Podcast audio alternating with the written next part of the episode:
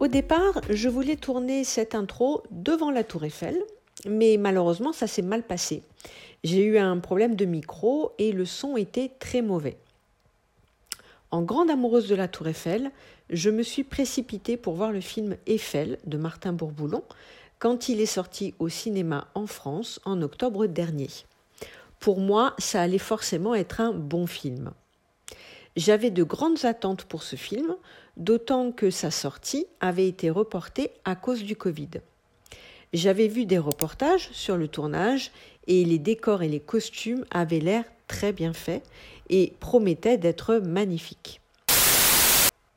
Vous avez remarqué J'ai utilisé les adverbes mal et bien et les adjectifs bon et mauvais.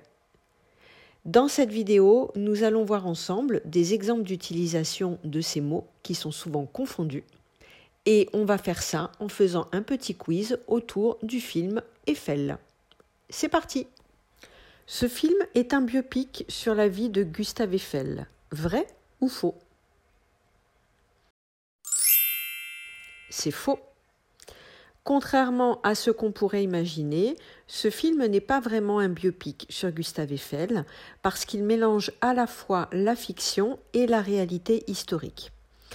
Pour cette raison, certaines personnes pensent que c'est un bon film car il y a une jolie histoire romantique dedans, et d'autres pensent que c'est un mauvais film parce que ce n'est pas assez proche de la réalité.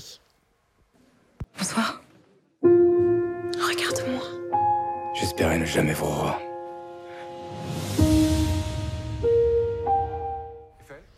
Pour exploiter tout le potentiel de cette vidéo, vous pouvez retrouver la transcription écrite sur mon compte Patreon, dans laquelle vous trouverez des ressources complémentaires pour devenir incollable sur la tour Eiffel. Vous trouverez aussi une fiche d'activité pour réviser un peu de grammaire, comprendre le vocabulaire et réaliser des activités ludiques pour pratiquer le français. Je vous mets le lien dans la barre d'infos. La tour Eiffel en forme de A est un hommage à Adrienne, l'amour de jeunesse de Gustave Eiffel. Vrai ou faux? C'est faux. Il y a une légende autour de la création de la tour et de sa forme qui ressemble à la lettre A et qui serait un hommage à Adrienne Bourgès, qui était l'amour de jeunesse de Gustave Eiffel. Mais si l'idée est super romantique, c'est pourtant bien impossible. En réalité, la tour a été dessinée par les ingénieurs de l'équipe Eiffel, Émile Nouguier et Maurice Coquelin, et c'est l'architecte Stephen Sauvestre qui l'a transformée et imaginée en forme de A. Ce n'est donc pas Gustave Eiffel qui a imaginé la forme de la tour, il y a donc peu de chances que sa forme ait un lien avec Adrienne. C'est pourtant à partir de cette théorie que le réalisateur Marc Bourboulon a imaginé son film en mélangeant des scènes de reconstitution historique à une histoire d'amour romantique fictive. À mon goût, l'histoire d'amour prend trop de place dans le film, je trouve que la répartition de l'histoire d'amour et de la construction de la tour est mal proportionnée. Mais les costumes sont très bien faits, les décors sont très bien reconstitués, les lumières, les effets spéciaux de la construction de la tour, les plans de Paris sans la tour valent vraiment le détour. C'est donc quand même pour moi un bon film que j'ai aimé voir, même si je suis restée un peu sur ma faim. Pourquoi tu m'as pas tout dit? Lui, il m'aime. Je te parle pas d'amour. Je te parle de réputation. Le film Eiffel a failli n'être jamais réalisé. Vrai ou faux? C'est vrai. Le moins que l'on puisse dire, c'est que ce film a eu du mal à voir le jour. C'est Caroline Bongrand, écrivaine française, qui a été à l'origine de l'idée quand elle était étudiante à Los Angeles dans les années 90. Elle a soumis plusieurs versions de scénarios à de nombreux producteurs américains qui trouvaient l'histoire plutôt bonne, mais trop franco-française. À l'époque, Gérard Depardieu et Isabelle Adjani étaient intéressés, et les réalisateurs Christophe Baratier et Olivier Dahan s'étaient eux aussi montrés intéressés, mais le projet n'a jamais abouti. On peut dire que ça partait mal. Ce n'est que 27 ans plus tard que les choses se sont concrétisées, lorsque la productrice Vanessa Van Zuelen a découvert le scénario. Comme c'était une passionnée de la Tour Eiffel, elle était convaincue par cette histoire et elle a relancé le projet en demandant à Martin Bourboulon, qui avait tourné Papa et Maman 1 et 2, de réaliser le film.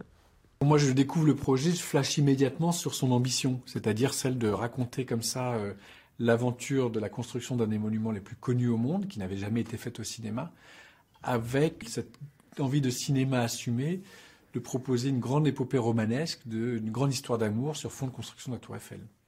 Gustave Eiffel a construit la tour pour plaire à Adrienne. Vrai ou faux? C'est faux. En 1887, Gustave est un homme marié, mais traumatisé par son ancienne histoire d'amour avec Adrienne. Plus jeune, les deux amoureux devaient se marier, mais les parents d'Adrienne ne voulaient pas entendre parler de ce mariage. Ils ne voyaient pas cette union d'un bon œil. Les rapports entre Gustave et eux étaient plutôt mauvais, car Gustave Eiffel venait d'une famille qui s'était enrichie rapidement. À cette époque, la bourgeoisie n'aimait pas les nouveaux riches. Les parents d'Adrienne ont donc tout fait pour empêcher ce mariage, mais Gustave Eiffel a toujours cru qu'Adrienne l'avait quitté de son plein gré sans un mot. Leur histoire s'est donc mal terminée. C'est sur cette base réelle que le film imagine le retour dans sa vie de son amour de jeunesse et imagine l'impact de leur retrouvaille sur la construction de la tour.